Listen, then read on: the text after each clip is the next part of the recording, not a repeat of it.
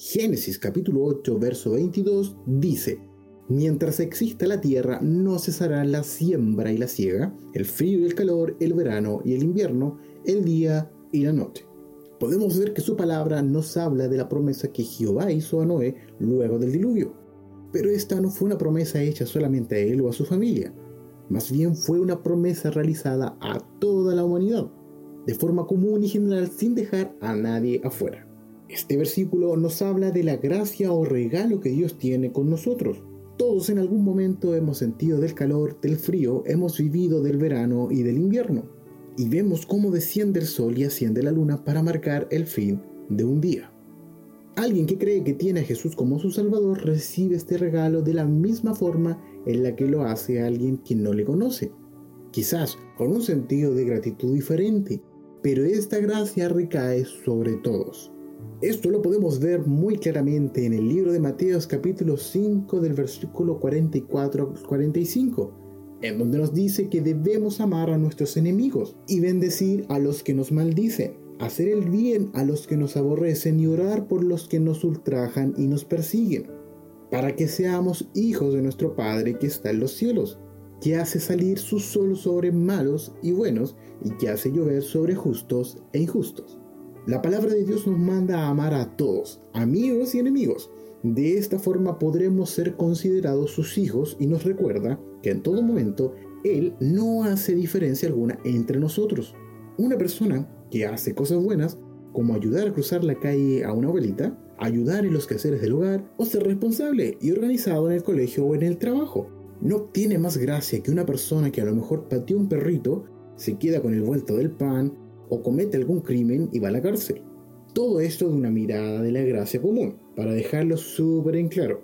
Por lo tanto, cada vez que abrimos los ojos en la mañana, estamos viviendo la gracia de Dios. Cada vez que miramos por la ventana y vemos a personas pasar, quiere decir que ellos también han sido alcanzados por esta gracia. Y no solo la vemos de esta forma, todas las bendiciones de Dios se traducen en gracia. La amistad de una persona, el amor de nuestros padres y amigos, las dificultades de la vida que nos enseñan a ser mejores personas. En todo ámbito está reflejada la mano de Dios y su gracia sobreabunda en nuestras vidas. Recuerda, nadie está lejos de la gracia de Dios. Ya sean amigos o enemigos, todos pecamos y fallamos, pero Dios no nos abandona. ¿Por qué? Porque su gracia permanece firme y no depende de nosotros mantenerla. Solo por amor la recibimos y esta nos alcanza a todos.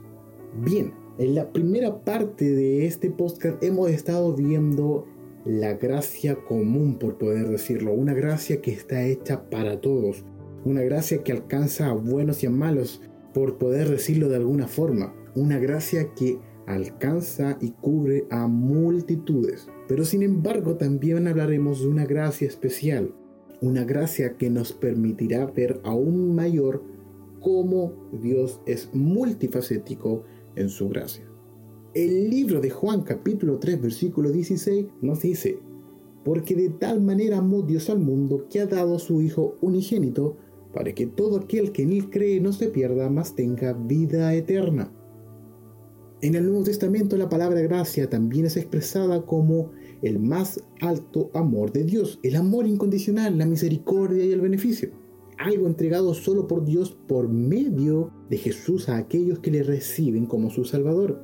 A esta gracia la llamaremos una gracia especial, porque nos habla de un paso más allá de la relación que tenemos con Dios, a través de esta recibiremos perdón por nuestros pecados, así tal cual como lo dice en Efesios capítulo 1, verso 7, en quien tenemos redención por su sangre, el perdón de pecados según las riquezas de su gracia.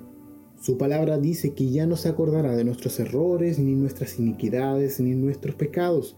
Hebreos capítulo 8, el versículo 12 dice, porque seré propicio a sus injusticias, y nunca más me acordaré de sus pecados y de sus iniquidades y nos concede la reconciliación entonces con Dios y el poder ser llamados sus hijos. Efesios capítulo 2, verso 8 al 9, su palabra dice, Porque por gracia sois salvos por medio de la fe, y esto no de vosotros, pues es don de Dios, no por obra para que nadie se gloríe. Como habíamos hablado anteriormente, no podemos hacer nada para recibir la gracia de Dios y por nosotros mismos aún menos. Por mucho que nos esforcemos o hagamos las cosas bien para llamarnos a nosotros mismos que somos santos o dignos por nuestros propios medios, nada hay que podamos hacer en nuestras fuerzas para lograr esa salvación. Tampoco es por medio de cumplimiento de las leyes impuestas, ya que nadie es capaz de poder cumplirlas a cabalidad. Solo por medio de la gracia recibida de Dios podemos alcanzarla.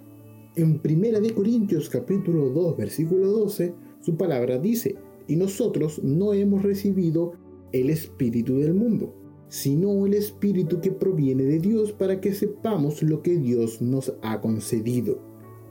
Otro de los tesoros más grandes que podemos recibir por medio de la gracia es el Espíritu Santo. Saber que Él es quien nos guía, quien nos habla en todo tiempo, quien va con nosotros, quien nos revelará la verdad y la voluntad de Dios y nos permite tener una conexión íntima con Dios, es uno de los regalos que solo podemos obtener por medio de la gracia. Te invito a que puedas reflexionar cuál gracia reposa hoy sobre ti. Si es la común, permíteme decirte que aquella gracia especial también está a tu alcance.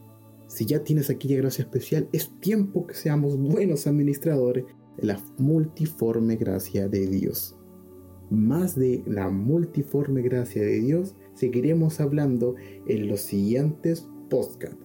Te invito a que puedas compartir de las bendiciones de Dios que tiene para ti y para todo el mundo.